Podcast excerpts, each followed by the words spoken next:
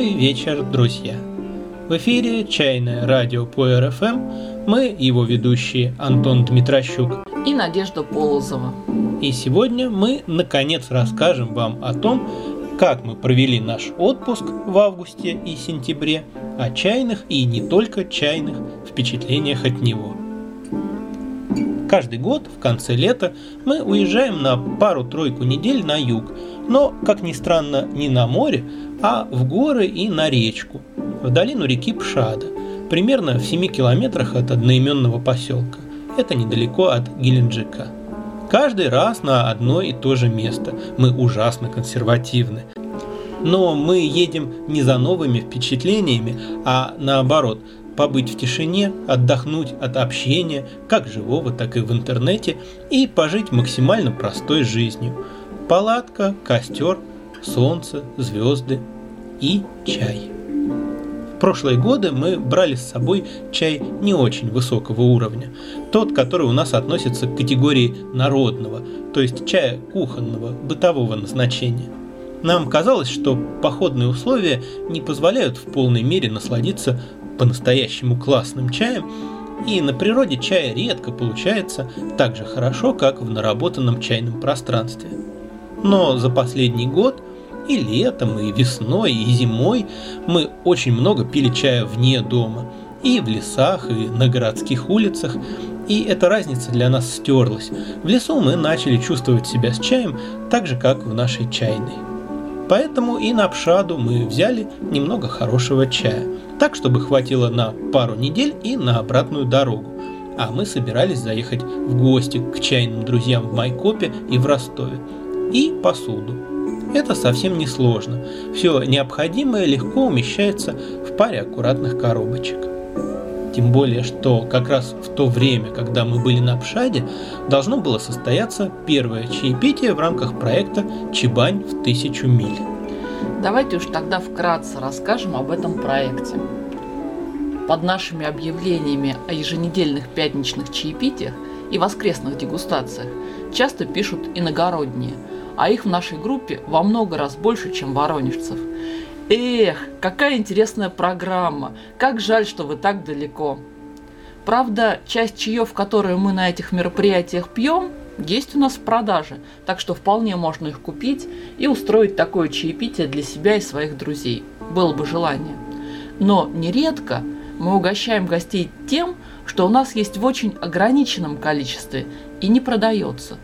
Вот мы и придумали на некоторые чаепития готовить программу с большим запасом времени, за месяц-полтора, чтобы любители чая из других городов и стран могли заказать чай и точно успеть получить его и присоединиться к нам за своей чебанью. На наш взгляд, это очень интересно когда в одно и то же время в разных точках планеты люди пьют один и тот же чай и могут потом обменяться впечатлениями первый раз эта Чебань в тысячу миль дотянулась до Санкт-Петербурга, Барнаула, Красноярска и немного не успел добраться чай до Львова. Ну, а мы в тот вечер забрались на соседнюю гору, небольшую, метров 200 высотой, и уселись на вершине с прекрасным видом на горные хребты и невидимое за ними море в обрамлении дубовых ветвей. Первый чай мы пили на закате, второй в густых сумерках, а третий под звездами и спускались уже в полной темноте, но, к счастью, без неприятностей. И в тот раз чай получился очень прилично. И вообще за эти две недели многие чаи, даже довольно требовательные, нас порадовали. А трудности, с которыми мы столкнулись, были связаны в основном с водой. Вода на Пшаде, да и в целом на юге, слишком мягкая. Тут сразу нужно оговориться. Нет и не может быть единого мнения по поводу того, какой именно должна быть идеальная вода для чая. Вода пожестче лучше раскрывает вкус чая, но делает его более грубым, простым, прямолинейным, тонких оттенков во вкусе и аромате может не доставать. На воде помягче аромат часто оказывается более богатым и изысканным, но вкус может быть недостаточно насыщенным, глубоким и полным. Кроме того, восприятие зависит и от того, к какой воде человек привык. У нас в Воронеже вода жесткая, и это нехорошо для здоровья, в первую очередь для здоровья почек. Но я пью ее всю жизнь, и более мягкая вода кажется мне пресной, невкусной, неживой. Можно даже сказать, что вода для меня это вода плюс обязательно растворенные в ней соли. А если их не хватает, то это не вода, а какой-то оксид водорода, идентичный натуральному но все-таки более-менее объективные суждения о воде возможны. И если нормально прогретый утесный улун получается не густо-оранжевого цвета, а бледно-зеленого, так быть, конечно, не должно. И я не завидую южанам, потому что найти подходящую для чая воду в Майкопе и Ростове оказалось не так-то просто. У нас большая часть бутилированной воды имеет общую минерализацию 200-500 мг на литр. Это очень широкий диапазон. Внутри него есть и универсальная вода, и жестковатая, подходящая только для шу, старых шенов и части красных чаев, и мягковатая, для них наоборот не подходящая. И хорошие марки, и плохие – на юге же преобладает вода с минерализацией 100-300 мг на литр, а то и меньше 100, то есть почти дистиллированная. И этого явно недостаточно. Вкус чая раскрывается от силы наполовину и оказывается заметно искаженным. Представьте себе, что вы берете хорошо знакомую музыку и при помощи эквалайзера резко снижаете, ну скажем, низкие частоты. Вот такое примерно ощущение.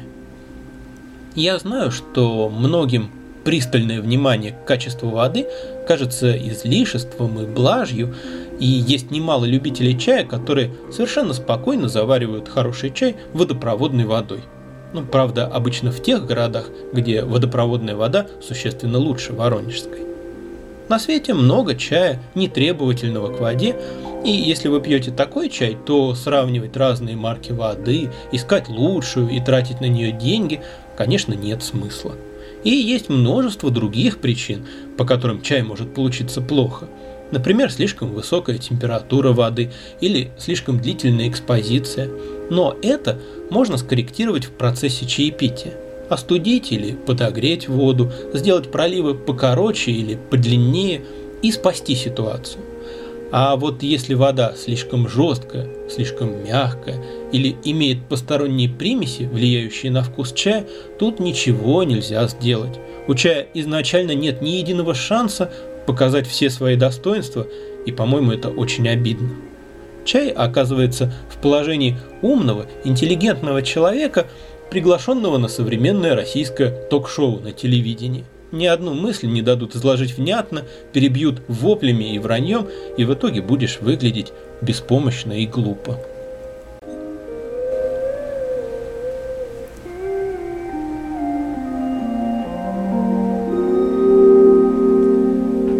На обратном пути мы сделали небольшой крюк и на день с небольшим заглянули в Майкоп к Ольге Бурковой, автору проекта «Чайный Майкоп», за которым мы давно уже с интересом следим. Заглянули, чтобы наконец познакомиться воочию и пообщаться за чаем. Поскольку мы не знали заранее, как сложится обратная дорога, мы не стали планировать каких-то официальных мероприятий. Это был просто дружеский визит. И мы почувствовали настоящее кавказское гостеприимство, когда для гостя создаются самые комфортные условия, да еще так, как будто это самый близкий тебе человек. Оля долго жила в Санкт-Петербурге и участвовала в работе нескольких питерских чайных пространств. И первоначальное назначение группы, которую она создала после возвращения в Майкоп, состояло в том, чтобы познакомить горожан с ассортиментом местных чайных магазинов, помочь им в выборе чая и посуды, обращать их внимание на новинки. В общем, это должен был быть такой городской чайный гид – по-моему, это неплохая идея, и на месте майкопских чайных торговцев я бы с радостью воспользовался и этой возможностью для рекламы, и, главное, теми советами по улучшению ассортимента, которые Оля, как опытный чайный человек, могла бы дать. Но вышло иначе. Ни расширять ассортимент, ни повышать уровень качества своего чая никто из местных бизнесменов не собирается. Так что рассказывать скоро стало не о чем. А после того, как в одном магазине Оля сделала замечание по поводу преувеличения оздоровительных свойств чая, ее попросили больше в этот магазин не приходить. Но, на мой взгляд, гораздо важнее и ценнее те открытые чаепития, которые Оля достаточно регулярно проводила за символическую плату в кафе и за добровольные пожертвования в городском сквере. Благодаря ей все желающие могли познакомиться с чаем весьма и весьма высокого уровня. Например, дня за два до нашего приезда в Майкопе пили тайваньский рубиновый и Шен Цинчан FD мастера Фэна Дунчена, который уже превратился в раритет и не продается больше в институте чая Пуэр. Но Оля нашла его на зарубежном сайте, заказала и напоила им своих гостей. И это не исключение. В ее коллекции можно найти немало интересного. Вести такую деятельность в небольшом, далеком от центров чайной жизни городе нелегко. Во-первых, тут просто отсутствует элементарная информационная база. Ну, для примера, тем, кто приходит на Олины чаепитие, ничего не говорит название Дахунпао. Для них это просто набор звуков. Учить всему приходится с абсолютного нуля, и может быть это не так-то и плохо. Во-вторых, какая-либо самодеятельная активность горожан является чем-то непривычным для Майкопа. Многие знакомые Олиных гостей просят их сфотографировать чаепитие в качестве доказательства. Они не верят, что можно вот так запросто сидеть в сквере и пить чай. Для них это нечто немыслимое, что-то вроде гей-парада или какой-нибудь оргии. Нас, в свою очередь, поразила пустота центрального сквера, ни единого человека. Оля с друзьями сомневается, что на улице можно использовать газовую горелку, поэтому воду они греют дома и берут с собой в термосах. Воронежцам, которым репетиции и выступления артистов фаер-шоу на центральных улицах уже порядком надоели, такое понять трудно. Прибавьте к этому сложную религиозную обстановку помимо значительной доли мусульманского населения, Майкоп – это столица республики Адыгея, в городе немало и протестантских религиозных организаций, и не всегда можно угадать, как и на что отреагирует тот или иной человек. Ну, к счастью, против питья чая ни одна религия вроде бы не возражает – но к изменению настроения и самочувствия после чаепития некоторые верующие относятся с подозрением и расстраиваются, что оказались введены во грех.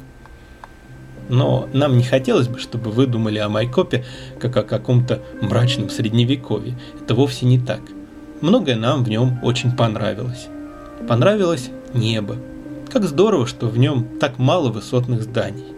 Живя в городе, где на каждый клочок земли пытаются впихнуть двадцатиэтажку, привыкаешь, что взгляд все время упирается в стену, и даже не понимаешь, от чего тебе так тесно и душно. Понимаешь только когда оказываешься там, где перед глазами всегда чистое небо. Понравилась тишина и уют, очаровала доброта и открытость продавщиц настоящего адыгейского сыра на рынке. Просто в таких городах люди привыкают, что ничего необычного и неожиданного не происходит, и понемногу перестают этого хотеть. И надо много времени и очень много сил, чтобы их хоть чуть-чуть расшевелить. А работать, не чувствуя отдачи, очень тяжело. Но об этом мы уже много раз говорили. Где бы вы ни жили, в Майкопе, Воронеже или в Москве, чай никогда не будет нужен вашей аудитории так же, как вам, или тем паче больше, чем вам. И нужно быть готовым к тому, что такое положение дел никогда не изменится. Вода течет сверху вниз. Ничего личного, просто физика. И если устье реки вдруг окажется выше истока, вода потечет вспять. Если кому-то из ваших гостей чай будет интереснее, чем вам, то не он будет ходить на чаепитие, которое проводите вы, а наоборот. И другие люди будут ходить к нему, а не к вам. И снизить усилия, разочаровавшись из-за отсутствия отклика, интереса, благодарности, это значит сравнять с землей собственную чайную гору. Это абсурдно. Чтобы поток стал сильнее, гору нужно растить и растить. И если ваш опыт и ваши знания о чае не востребованы, это значит, что их пока мало. Ваша чаша пока не переполнена, и вам надо не пытаться привлечь людей на свои занятия, а искать и искать новые, более глубокие знания и опыт. Если люди не покупают у вас чай, бессмысленно их мотивировать. Это означает только, что у вас не очень много чая. Когда его будет много, он сам начнет находить новых хозяев. Вода сама проложит себе русло, и вам не потребуется, выбиваясь из сил, копать маркетинговые каналы. Это очень простой закон природы. Используйте его силу. Нет ничего убедительнее, чем личный пример – как бы вы ни были красноречивы, люди будут следовать за вашим поведением, а не за вашими словами.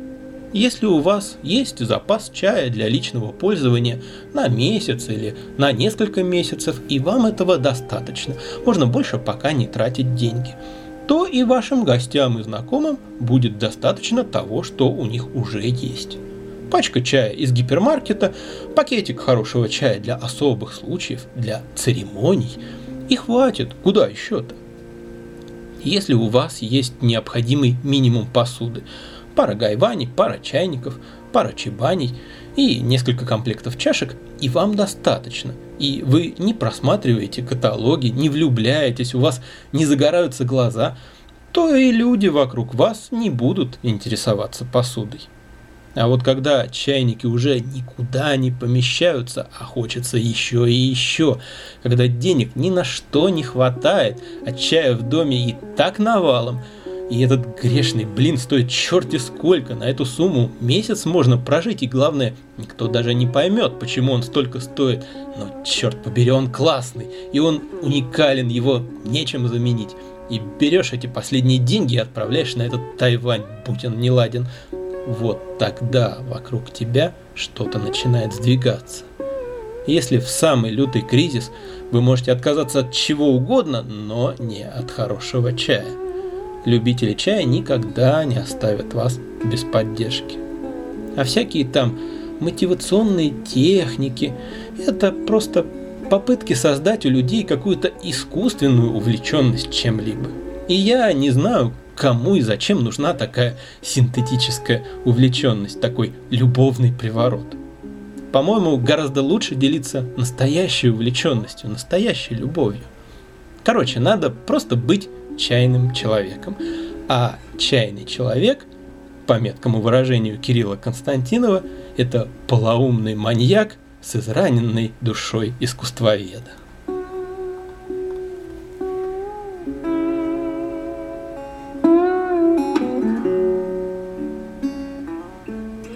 Оля и ее чайный товарищ Андрей Иванов отвезли нас на Лаганаки.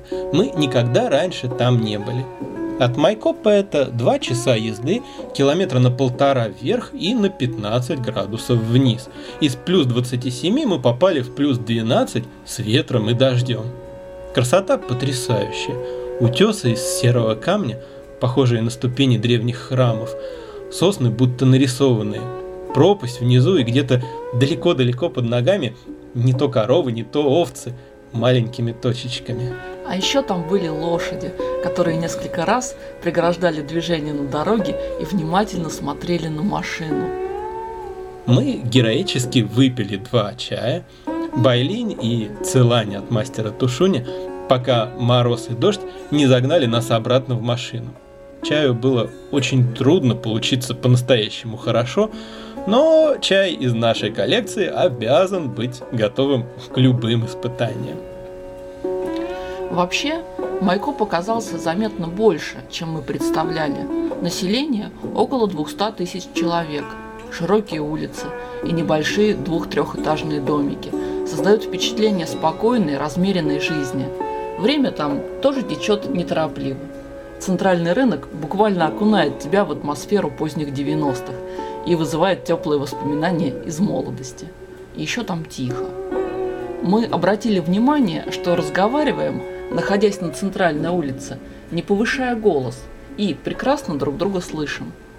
Не так редко встречаются на улицах девушки-мусульманки в платочках и платьях в пол.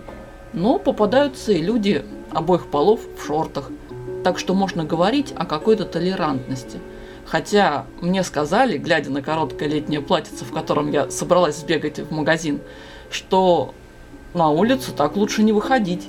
Это все-таки мусульманский город. Не поймут. Почему ты так выглядишь? Ты же знаешь, куда мы летим. А, да, Майкоп. Пойду переоденусь. Ну, во всяком случае, в Майкопе чувствуешь себя гораздо свободнее, чем в Ростове. В Ростове мы были не первый раз, и по прошлому опыту знали, что ростовчане очень строго относятся к внешнему виду. Даже в жару Ростов холодно окидывает тебя своим гламурным взглядом. Город тебе говорит, ты не местный, смотри, какой я красивый. Ты из дикого леса, дикая тварь. Чего тебе надобно? Нас в Ростове все время что-то выдает, как Штирлица из анекдота. То ли гордый профиль, то ли волевая осанка, то ли парашют за спиной. И это была, наверное, наша последняя попытка все-таки вписаться в ростовский городской пейзаж.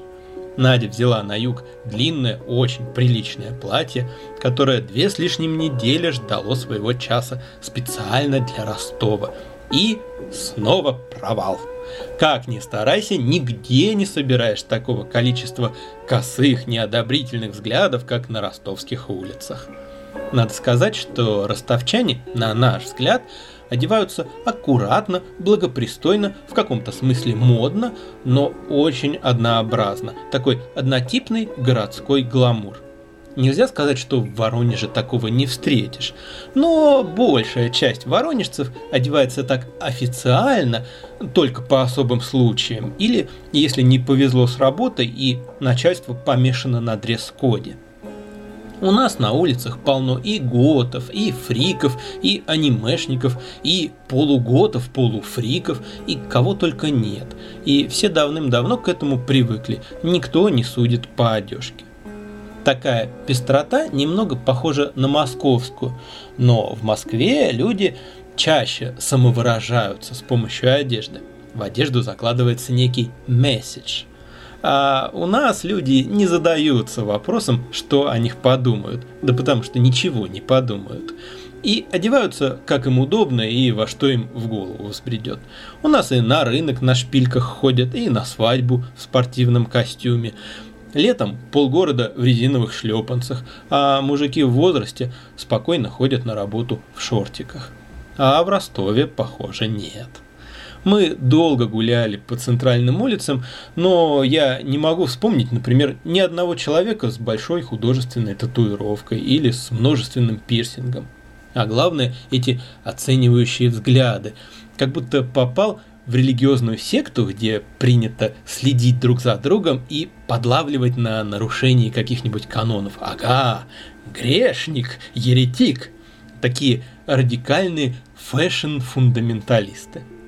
А в Воронеже, только выйдя из здания вокзала, мы немедленно увидели бабулю с тросточкой и молодежным рюкзачком с надписью «Punks not dead» и мужика с каким-то полуирокезом, и никто, никто не обращает на них ни малейшего внимания. Как здорово почувствовать себя дома. И все-таки по Ростову мы любим гулять. Для меня этот город – это еще и стык двух эпох. Здесь не разрушили до основания советскую архитектуру и порядки, а как-то удачно вплели в общий стиль жизни. Помню, мы долго смеялись, увидев на старом историческом здании табличку «Горсвет». Хм, так вот, где офис ночного дозора в этом городе. Прям на виду у всех, не прячась в слоях сумрака. Хотя, это может быть мы не вписываемся в единый поток и находимся сейчас на втором слое. Или кондитерская «Золотой колос». Уж она-то точно существует. И местные ее хорошо знают. Но одно название, как будто попал на 20-30 лет назад. Внутри много-много самых разных пирожных. А цены? Нет, на входе точно нет машины времени. Да вроде бы нет. И люди современные, и деньги в их руках тоже. Просто каждый раз это немного шокирует. Привыкаешь, что в кафешке ценник начинается от 100 рублей, а здесь от 10, а самое дорогое стоит около полтинника. При этом даже пирожные за 9,50 зачастую превосходят творчество современных дорогих кондитерских. В «Золотом колосе» три зала, в которых ассортимент немного отличается, а взяв что-то в одном из них, ты можешь преспокойно устроиться в другом и найти еще что-то интересное. Одним словом, это место, где можно в самом прямом смысле объесться пирожными без ущерба для кошелька.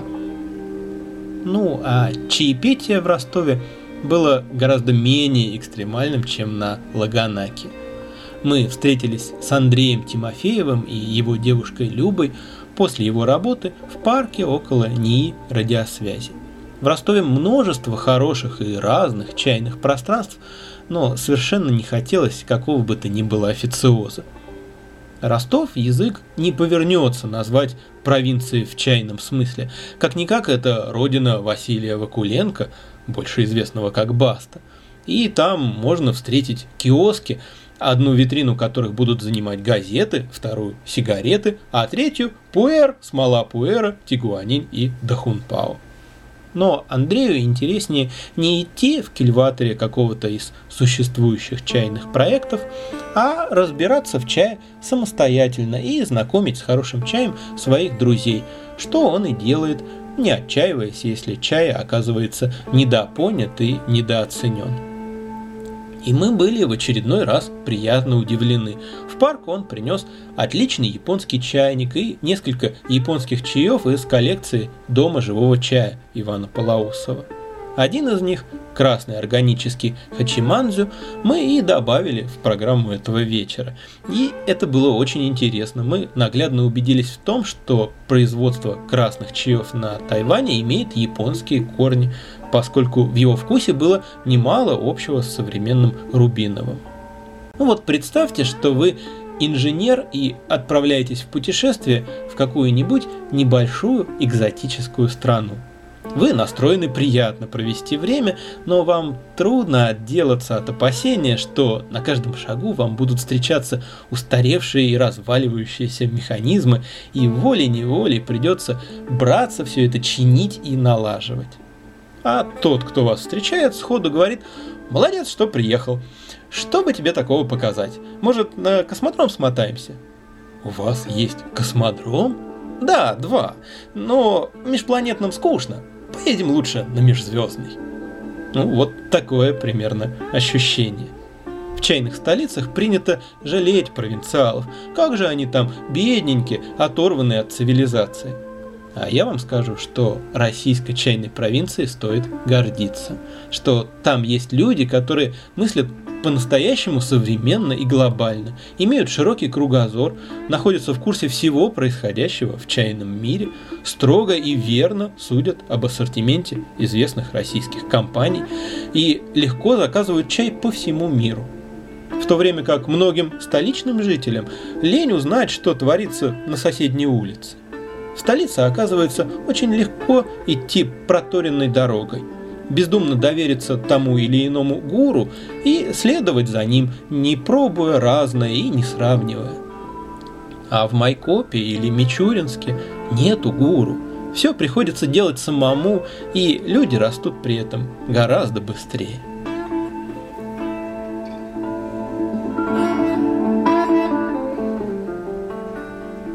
И еще одно место, о котором хочется рассказать. В Геленджике, примерно посередине между набережной и рынком, рядом с Платановой аллеей, есть дверь, на которой написано «Единственное место в городе, где вам всегда рады, даже если вы с собакой, мороженым и на роликах». И это чистая правда. В бутике «Эль Элефант» так много того, что я никак не могу одобрить, ароматика, дешевые реплики знаменитых сортов, чай соседствует с кофе, шоколадом и даже с выпечкой, что меня в очередной раз спросят, где логика. Но там грамотно выстроено пространство. Фактически под одной крышей уместились отдельная крошечная кофейня и отдельный миниатюрный чайный магазин. Там есть, например, какие-никакие, но Цзюцуй Хунмэй и Хошань Хуанья – и для 50-тысячного города, задыхающегося в туристической суматохе летом и вымирающего зимой, это офигеть как круто. Там очень уютно. Переступаешь порог и оказываешься в другом чудесном мире, и это то же самое ощущение, как в самых лучших чайных клубах. И невероятное, немыслимое, превосходящее любые ожидания гостеприимства и радушия. Там работают люди, которым нравится там работать и которые счастливы, когда к ним приходят гости. Я считаю, нельзя всех стричь под одну гребенку. То, что в маленьком поселке является передовым краем вдохновенного волшебства, которое нельзя не поддержать, в каком-нибудь крупном областном центре является сытой тыловой жизнью за счет массового спроса невежественных покупателей. Важно, делаешь ли ты мир вокруг лучше или просто пользуешься тем, что уже сделали другие. И элефант, по сути, делает в Геленджике то же, что делает Ольга Буркова в Майкопе, Илья Резванцев в Мичуринске, Зина Останина в Смоленске. Прокладывает путь там, где не было ничего, прыгает выше головы. Кстати, к Зине Останиной и другим смоленским любителям чая мы отправляемся прямо сегодня в полночь. И я не сомневаюсь, что там нас ждет тоже много приятных сюрпризов. Во всяком случае, скорость, с которой собралось по 10 человек на два долгих пятичасовых чаепития, как только мы с Зиной выбрали дату, была просто поразительной. Так что ездить друг к другу в гости и пить вместе чай – это не только приятно и полезно, но и совсем не трудно. Было бы только желание. И мы и дальше будем с радостью откликаться на приглашение тех, кому это интересно. На этом все на сегодня. В студии самой домашней чайной «Сова и панда» звучал первый сольный альбом норвежского мультиинструменталиста Гейра Сунстала записанный им практически в одиночку.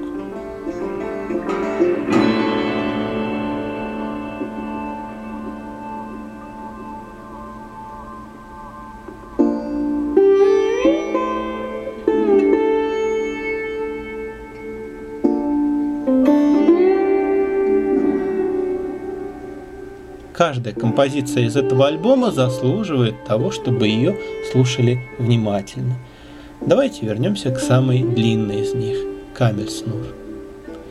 До новых встреч, друзья, и всего вам чайного!